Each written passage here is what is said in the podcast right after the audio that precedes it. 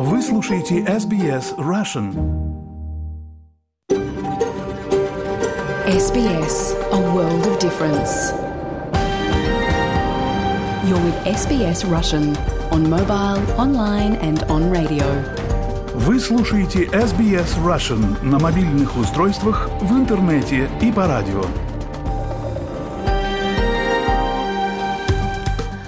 Здравствуйте, наши уважаемые слушатели радио и подкастов. Приветствуем вас на волнах SBS Russian.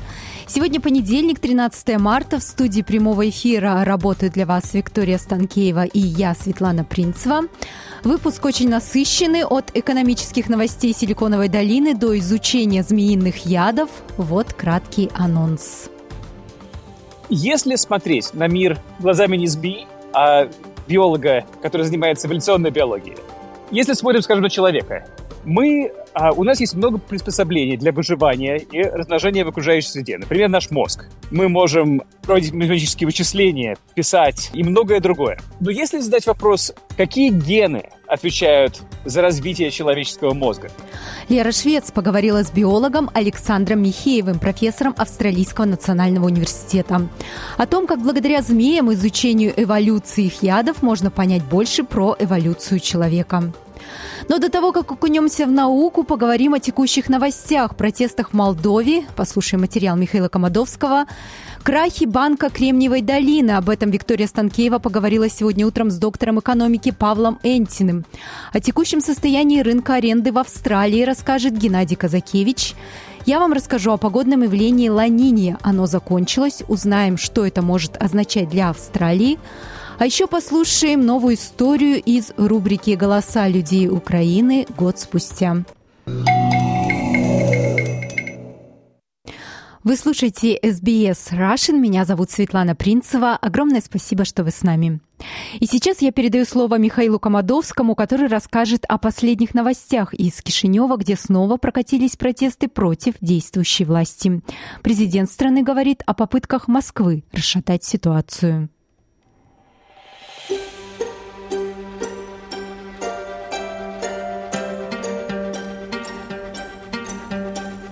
Сегодня будем говорить про Республику Молдова, и под конец вы поймете, почему это важно. Но начнем с новостей. В полиции Молдовы заявили 12 марта, что им удалось сорвать планы пророссийских групп лиц, которые прошли специальную подготовку для участия в массовых беспорядках.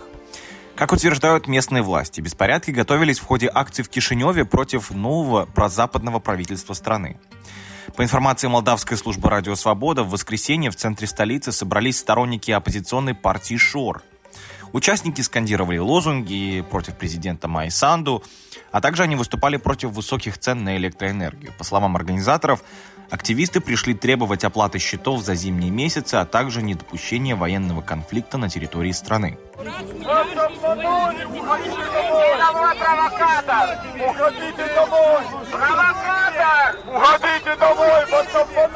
Провокатор! Местные СМИ сообщают о стычках между протестующими и полицией спустя примерно час после начала оппозиционного митинга. Полиция, в свою очередь, прикрыла демонстрантам подход к Дому правительства в районе главной площади Великого национального собрания. Протестующие пытались форсировать сцепление. Информагентства пишут, что в результате переговоров полиция пропустила в здание правительства трех депутатов от партии Шорб. Они передали резолюцию, которую приняли на акции протеста. И после этого участники манифестации разошлись. Один из депутатов э, партии ШОР отметила, что оппозиция требует выполнения своих требований по счетам за коммунальные услуги в течение суток. Если нам не сообщат о принятом решении до 13.00 в понедельник, мы оставляем за собой право действовать в соответствии с нашим конституционным правом. Именно так описала это одна из депутатов. По данным правоохранительных органов, на которые ссылается молдавская служба «Радио Свобода», были задержаны более 50 участников протестной акции, в их числе свыше 20 несовершеннолетних с запрещенными предметами. Глава полиции Молдовы утверждал на брифинге, что тайный агент сил безопасности страны внедрился в группы диверсантов, некоторые из которых, как утверждается, были гражданами Российской Федерации. Зачинщикам беспорядков якобы было обещано по 10 тысяч долларов. Полиция сообщила также, что в воскресенье в Кишиневе было зарегистрировано четыре сообщения о бомбах, и информация исходила от одного и того же человека. Власти квалифицировали эти действия как часть мероприятий по дестабилизации общественного порядка. Реакции Москвы на эти утверждения пока не сообщается. Ну и почему это важно? В прошлом месяце президент страны Майя Санду рассказала о российском плане по дестабилизации Молдовы, о том, что Москва хочет сменить власть в стране и привести к руководству в Кишиневе своих ставленников. Отмечалось, что о намерениях российской стороны молдавские структуры уведомили коллеги из украинских спецслужб. По мнению Санду, цели России здесь это остановить европейскую интеграцию страны и использовать Молдову в войне против Украины – Российский МИД в ответ заявлял, что утверждения Санду совершенно не обоснованы, ничем не подтверждены. Российское ведомство одновременно обвинило Украину в нагнетании напряженности и попытках втянуть Молдову в жестокую конфронтацию с Россией.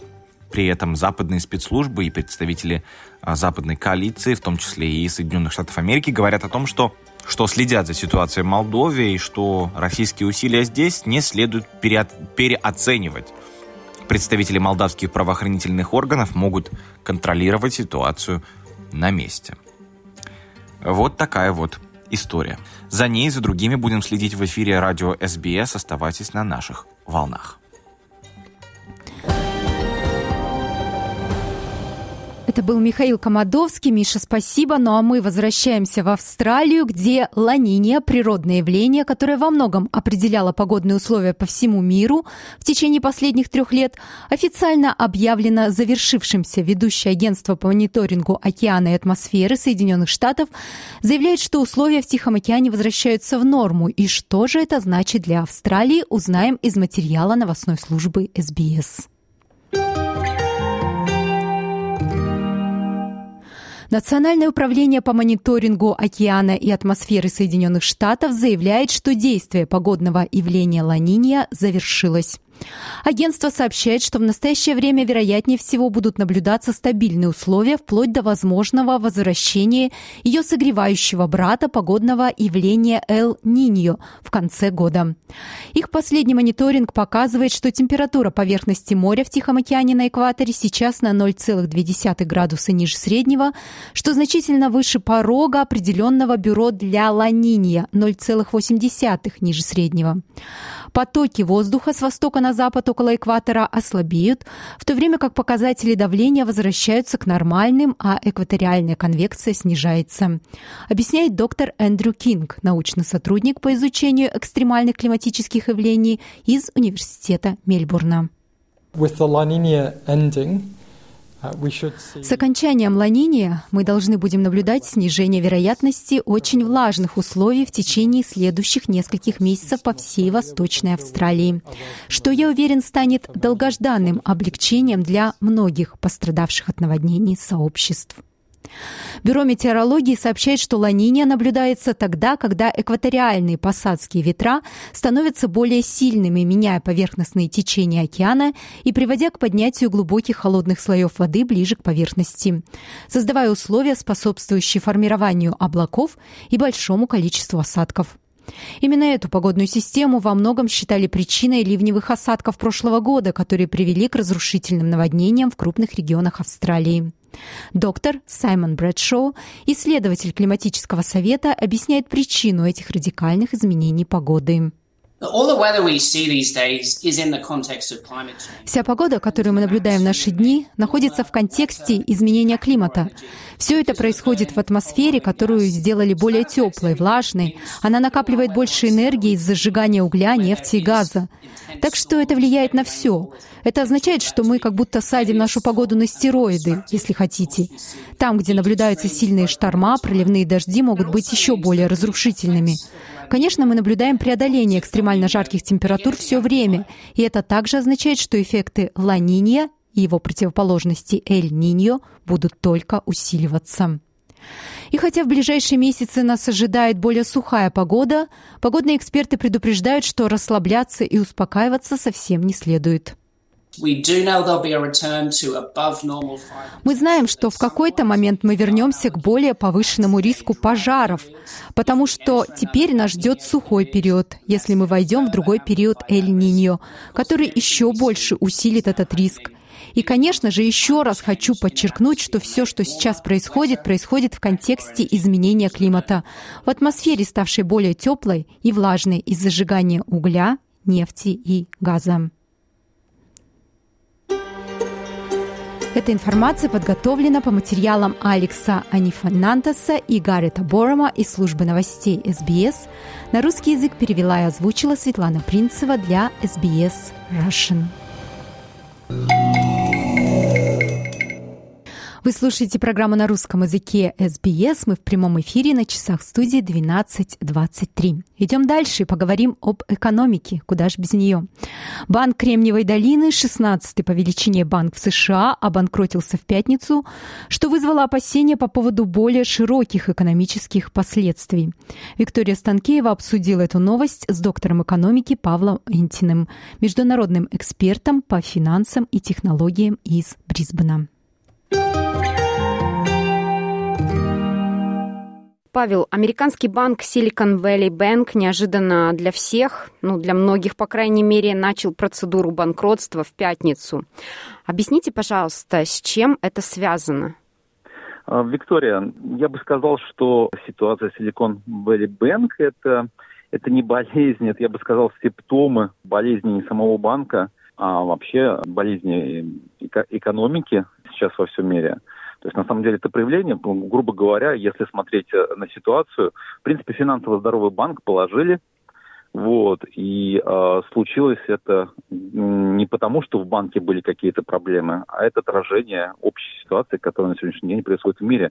Поэтому как раз э, эта ситуация очень сильно нервирует.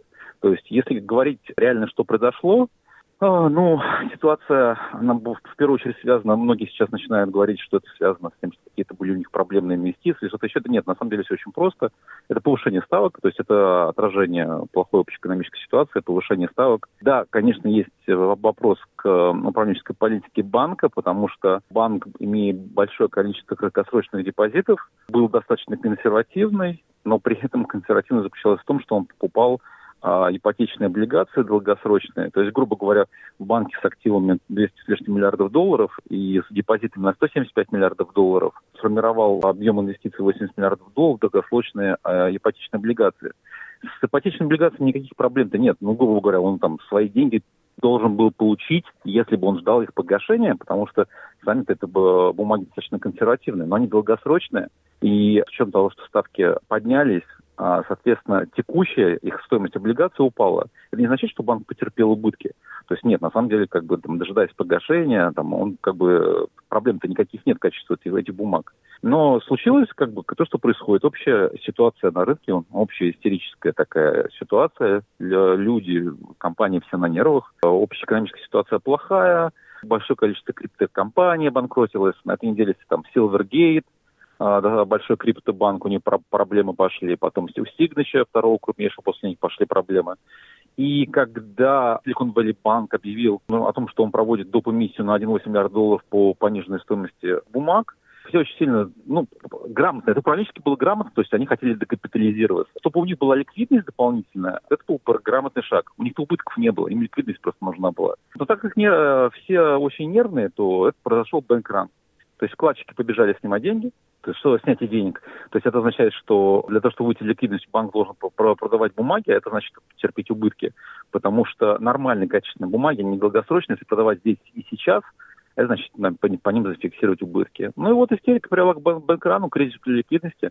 И вот такие последствия в итоге, э, что банк, входящий в 20 крупнейших э, банков США, то есть Silicon Valley, э, название пускай не вводит в заблуждение, да, по, это крупнейший банк, который работает э, с технологическими компаниями. Где-то приблизительно 44% американских стартапов связаны с этим банком. То есть э, они получают э, через него финансирование.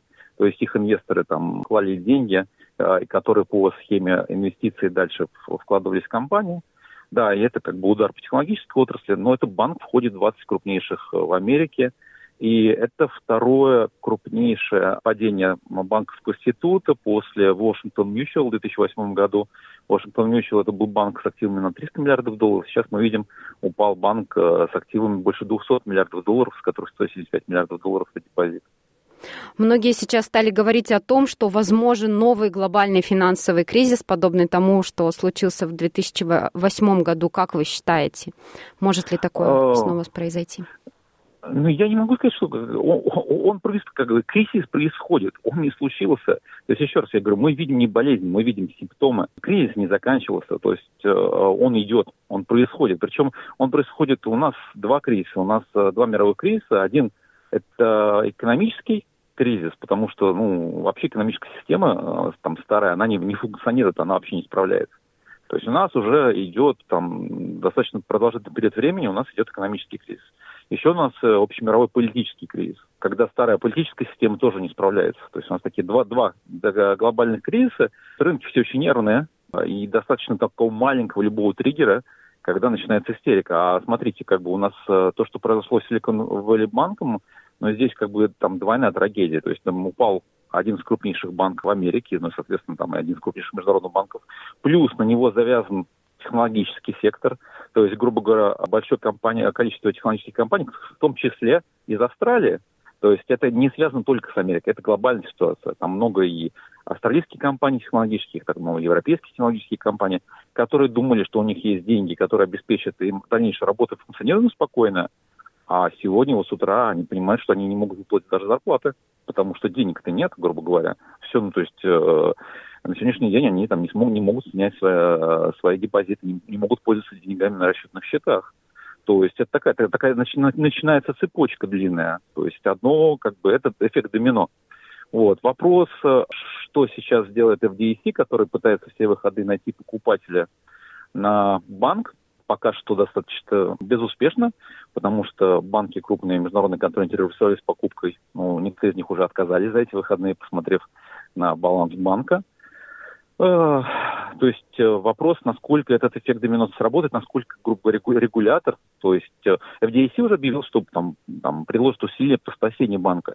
Но вопрос, насколько, какие усилия, насколько они будут эффективны, и будет ли этот эффект домино дальше работать или нет. Павел, спасибо вам большое за ваше экспертное мнение. Хорошего вам дня. Спасибо, Виктория. Я напомню, что это был Павел Энтин, доктор экономики, международный эксперт по финансам и технологиям из Брисбена.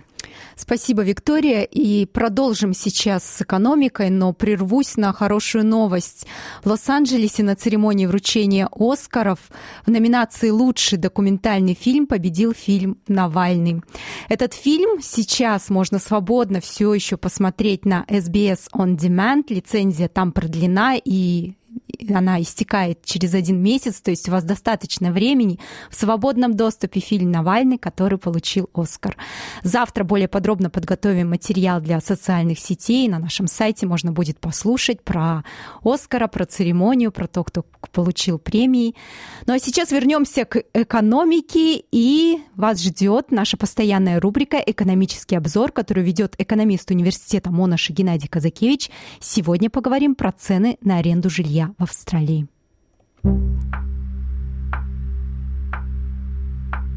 Здравствуйте. У микрофона экономист Геннадий Казакевич. Сегодня разговор о ценах на аренду жилья. Начнем с некоторых цифр.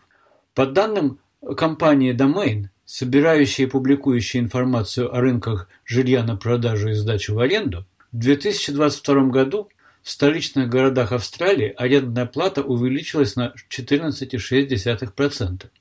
Причем этот показатель по квартирам, исключая Дарвин и Перт, составил 17,6%. Между тем, в опубликованном в газете The Australian Financial Review прогнозе одной из ведущих экономистов банка Веспект Пэт Бустаманте цены на аренду жилья в нынешнем 2023 году в среднем увеличатся еще на 11,5%. Такой неутешительный прогноз основан на складывающемся соотношении спроса и предложения, при котором рост предложения хронически отстает от роста спроса. Какие же факторы влияют на спрос и предложение жилья в аренду? Главный фактор спроса – сумма естественного прироста населения, долгосрочный фактор, и краткосрочный фактор – иммиграция и изменение предпочтения населения между покупкой жилья для проживания и арендой. Начнем с эмиграции. Во время пандемии поток иммигрантов и иностранных студентов практически иссяк. А с 2022 года и в нынешнем году количество иммиграционных и студенческих виз резко возросло. Между тем, именно эти категории иммигрантов практически всегда становятся частью рынка арендованного жилья. Другой фактор – склонность и финансовые возможности населения покупать жилье или брать его в аренду. Ведь аренда Вынужденный способ решить проблему жилья, когда семья или одинокий человек не могут сразу выложить огромную сумму на первый взнос, в то время как аренда требует только ежемесячной оплаты.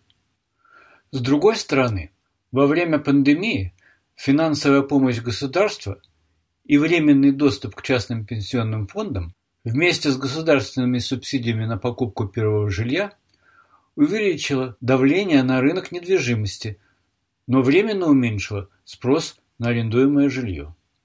Далее, во время пандемии у многих были финансовые трудности. И молодые люди возвращались в родительский дом или снимали дом или квартиру на паях. А в этом году многие снова почувствовали себя в состоянии снимать отдельное жилье. Нужно отметить, что под наибольшим давлением со стороны спроса оказались Сидней и Мельбурн. Именно в эти два крупнейших города страны стремится большая часть иммигрантов. И именно в этих городах сосредоточена большая часть мест в университетах. Теперь о предложении. Предложение жилья в аренду формируется из вновь построенных квартир, квартир, освобождаемых предыдущими жильцами, и единиц жилья, в которых жили владельцы, но по тем или другим причинам освободили их для сдачи в аренду или продали и теперь их сдают в аренду новые владельцы. Предложение уменьшается, если квартира, которая раньше сдавалась в аренду, теперь заселяется старыми или новыми владельцами. Как мы уже отметили, во время пандемии одновременно спрос на аренду упал, а спрос на покупку первого жилья возрос. Таким образом, какое-то количество квартир вышло из рынка жилья, предназначенного для аренды. Одновременно строительство замедлилось, во время пандемии, по соображениям карантина, строительная отрасль месяцами вообще не работала. Кроме того, разрушились логистические цепочки и возник дефицит импортируемых строительных материалов. Строительная отрасль не восстановилась до сих пор.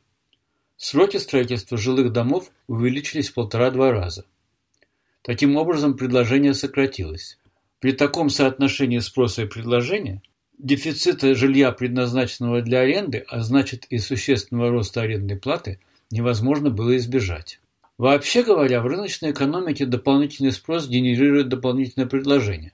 Однако на этот раз ситуация не похожа на то, что наблюдалось в предыдущих циклах. Во-первых, в строительной индустрии застройщик, чтобы начать строительство, должен взять заем в банке. При выросших банковских процентах это стало труднее. Во-вторых, до начала строительства проект должен быть утвержден в соответствующих организациях. Вот почему при таком отставании предложения от спроса и наплыве заявлений сигнал повышенного спроса может превратиться в заметный рост предложения не раньше середины 2024 года. Но дело не только в строительстве. Существенный рост судных процентов отталкивает потенциальных инвесторов от инвестирования в жилье под аренду. Ведь большинство инвесторов должны взять суду в банке. Как правило, даже при невысоком проценте на начальном этапе выплаты суды арендная плата оказывается меньше, чем выплаты по суде. Выручает negative gearing, то есть возможность списать с налогов негативную разницу между расходами на покупку и поддержание жилья под арендой и арендной платой. Между тем, списание с налогов и возврат переплаченного налога происходит в конце финансового года. А если ежемесячные выплаты по суде вместе с судными процентами оказываются настолько высокими, что инвестору просто не хватает на жизнь, то возникает ситуация, и она возникла с середины прошлого года, когда многим инвесторам приходится отказываться от купленного для сдачи в аренду жилья. Специалисты считают, что дальнейшее увеличение арендной платы на примерно 11,5% может вернуть инвесторов на рынок и поможет восстановить баланс между спросом и предложением. А пока что списки вакантного жилья оказываются самыми короткими за последние 20 лет, цены растут, и наиболее уязвимые, то есть бедные слои населения, оказываются на грани бездомности. Принципиальное решение этой проблемы существует. Нужно изменить отношение к общественному и субсидированному жилью, которое гарантирует арендную плату не на уровне рынка, а как фиксированный процент от дохода. Строительство такого жилья может помочь семьям с низкими доходами, но по мере роста доходов оставаться в нем будет невыгодно. Дело за немногим. Нужны политическая воля, инвестиции и время. Однако в краткосрочном периоде проблема выглядит неразрешимой. Это был экономист университета Монаша Геннадий Казакевич. И сейчас переходим к другим темам, и я предлагаю вам послушать фрагмент истории нашей рубрики «Голоса людей Украины» год спустя. Это история Татьяны из Дымера. Татьяна, мы последний раз с вами общались в апреле, и мы говорили о том, как происходила ваша эвакуация из Дымера. Вы тогда переехали в Киев. Где вы находитесь сейчас? После того, как мы приехали, приехали, пришли, пришли с мужем в Киев, мы какое-то время чувствовали себя, как это ни странно, в безопасности именно в Киеве хотя Киев как раз тогда очень сильно бомбили. Но для нас ощущение безопасности было очень сильное, потому что мы как раз э, сравнивали свое время в Дымере. Киев, где были только э, украинцы, где были наши родственники, для нас это было намного безопаснее место, хотя э, взрывались, прилетали ракеты, взрывались дома вокруг. Это отрывок из интервью весны 22 года. Пропал свет, не было воды, еды было достаточно мало, но нас спасало то, что у нас есть а, наш частный дом, а, где есть печка, которую мы не разобрали в свое время. То есть дом отапливается котлом, который, конечно же, на электричестве. И поэтому нас спасала печка с дровами. У нас был камин с дровами. У нас был керосин и керосиновые лампы, к счастью. Были свечи, запас свечей был. И та еда, которая у нас была, мы ее аккуратно растягивали, как можно на дольше, чтобы хватало.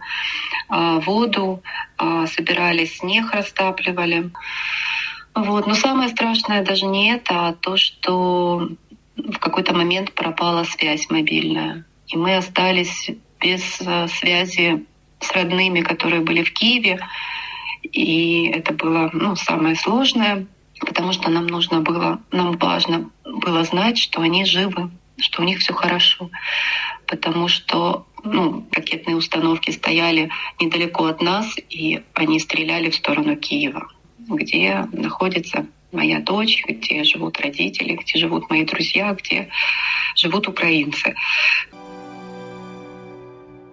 Но потом это, конечно, вот это ощущение э, э, такого ненастоящей безопасности а, притупилось, тем более, что мы увидели, в каком состоянии наша дочь находится. Две недели она была без нас, а, с бабушкой, с дедушкой. И, возможно, это я, я не разбираюсь в этих диагнозах, но кто-то из психологов мне сказал, что это похоже на посттравматический синдром, потому что она отказывалась выходить на улицу, она ночью э, сидела в Ютубе, а днем спала и сделала себе такое заграждение, знаете, как шалашик в комнате, и из него не выходила. При этом то, ну, и тогда 15 было, сейчас ей 16. И на все попытки вытащить ее из этого защитного кокона она отрицала реальность, она не хотела ничего и говорила, что а, вот война закончится, вот тогда я и буду жить обычной нормальной жизнью. Было понимание, что это быстро не закончится, а ее вытащить практически было ну, нереально, мне не получалось. С психологами она отказывалась общаться. И тогда я поняла, что нужно ее перевозить куда-то. И случайно наткнулась на предложение своей подруги, которая увидела, что запускается новая программа от британского правительства, э, спонсорства для украинцев. Это когда э, британцы выступают спонсорами, и ты можешь жить у них э, в семьях и получать помощь материальную, искать работу, пытаться адаптироваться и прожить вот это время в эвакуации э, в Британии. Я обсудила это с мужем, с семьей. Дочери ничего не говорила пока. И поняла, что в принципе, это один из неплохих вариантов, потому что это английский язык, который все-таки э, мы учили, и Маша, моя дочь, говорит на нем. И это возможность ей учиться. Тем более, что она хотела до войны изучать английский и учиться за границей. А, мы подались на визу. Я поговорила с дочерью. Она, я увидела ее реакцию, поняла, что это будет правильным решением, потому что у нее впервые за все это время какой-то появился какой-то интерес к, к тому, что происходит вокруг. Мы подались и больше месяца ждали ответа, но все это время это была надежда для нее, и она стала выходить на улицу, мы гуляли, там под бомбежками, но мы все равно гуляли. Я уговорила ее написать годовые контрольные украинские, чтобы получить подтверждение об окончании девятого класса украинской школы. Мы вместе готовились, мы сдавали это все. Она потихонечку начала исправлять свой график ночной. Все больше времени днем а, не спала, а гуляла. Мы делали уроки вот потихоньку исправляли вот это состояние. В итоге 3 мая мы приземлились в Лутоне. Долгое было путешествие. И э, через вот, 4 дня пути мы были в Лутоне, нас встретили. Дальше это какая-то необъяснимая история, потому что мы встретились э, с британскими нашими спонсорами, друзьями, прям вот с первого дня друзьями, потому что ну, это что-то невообразимое. Это ну, люди, которые я очень долго я не могла представить, каким надо человеком быть, чтобы с такой э, любовью встретить абсолютно незнакомых тебе людей. Мы ехали небольшой компанией, сразу несколько э, семей, которые вот в одно время приехали, и нас спонсоры забирали со слезами на глазах, э, с объятиями, привести в свой дом. Они нас абсолютно не знают. Мы переписывались, мы, первый раз друг друга увидели. Привести в свой дом и сказать, что мой дом — это твой дом. Ну, для меня это было ну, какое-то какое-то нереальное а, чудо. У меня в голове это не, очень долго не укладывалось. Вот. Мы сейчас живем уже во второй семье, которые стали нашими спонсорами. И чудеса, какая-то невообразимая доброта, она продолжается каждый день.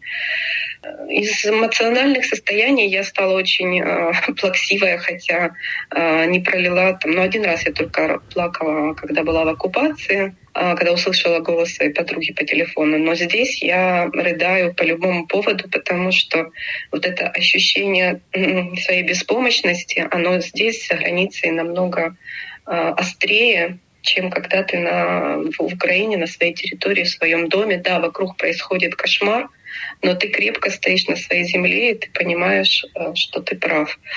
А в эмиграции ты как будто вот, э, ну не знаю, выбили эту почву из-под ног. И вопрос не только там, в том, что ты должен адаптироваться, срочно э, поднимаешь свой уровень английского до приемлемого уровня, чтобы найти квалифицированную работу, чтобы быть понятым и понимать, что тебе говорят. Даже не в этом дело, а в том, что ты возвращаешься в какой-то капсуле времени, не знаю, в свои какие-то школьные студенческие годы, когда ты никто, и надо начинать все сначала, и весь твой багаж э, знаний, опыта твоей жизни просто вырван с корнем и выброшен, растоптан.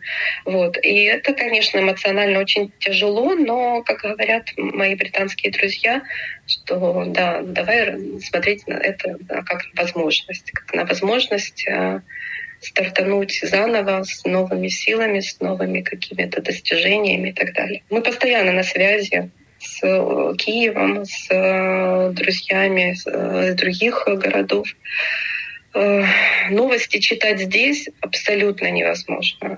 То есть первое время э, Я не могла... Я спала по 4-5 по часов, постоянно плакала. Ну, в общем, это какой-то, знаете, такой, такой огромный стресс, который настолько подрывает нервную систему, что пришлось обращаться к врачам, выписали антидепрессанты, но я не смогла их пить. В общем, справилась сама, долгий процесс, но как-то выкарабкалась. Поэтому новости читаю дозированно, и все, что происходит там, это как, не знаю, как, ну, как будто я вместе с ними и даже острее проживаю, потому что каждый раз э, дозваниваюсь, я в истерике бьюсь, а они спокойно мне отвечают, все хорошо, мы живы, все нормально, отсиделись, сейчас восстановимся, все хорошо. То есть кто из нас более нервный, еще большой вопрос.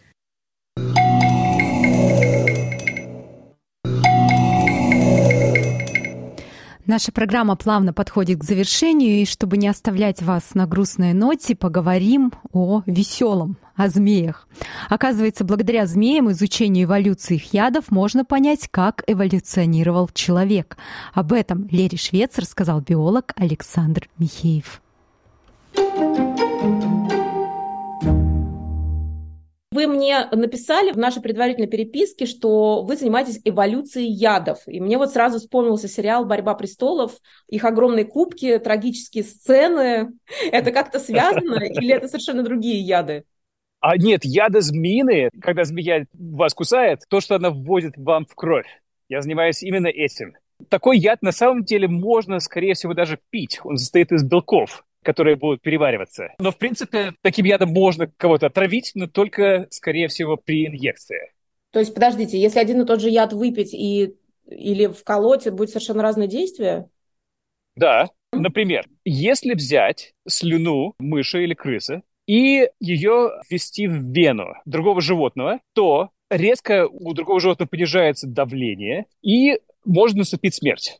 Самое интересное, что все змеиные яды, они в принципе действуют по этому же биохимическому принципу. То есть они понижают давление, от чего у жертвы их, грубо говоря, отключается, она просто теряет сознание, и тогда змея может ее спокойно начать есть. Потому что для змеи важно, чтобы жертва, она не дрыгалась, не начала сопротивляться, не убежала. И понижение э, кровяного давления – это один из самых быстрых способов достигнуть этой цели. Но вот если ввести слюну мыши, получается грубо говоря, то же самое, не так сильно, но тоже начинает понижаться давление. И тогда вопрос, почему это происходит? То есть это что-то особенное в слюне мыши и змеи, у них есть какие-то похожие свойства, и оказывается, что на самом деле слюна всех а, позвоночных имеет общие белки, которые есть как у нас, так и у мышей, так и у змей. И они, в принципе, действуют по похожим биохимическим принципам. И они все имеют э, способность понижать кровь при инъекции. Они присутствуют в слюне. Это такая протеаза, это белок, который перекусывает другие белки на маленькие кусочки.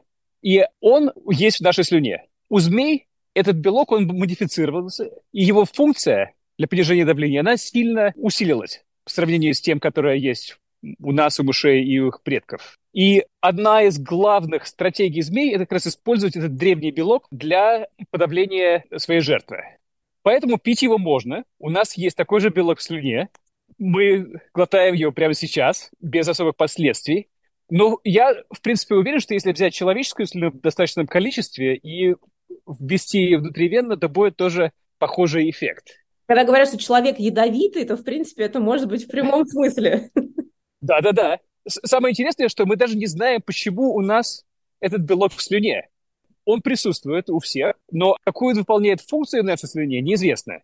Явно не для яда, потому что, ну, если тебя кто-то укусит, это будет больно, и, скорее всего, будет инфекция, но 200 количества его для, для умерщвления не будет.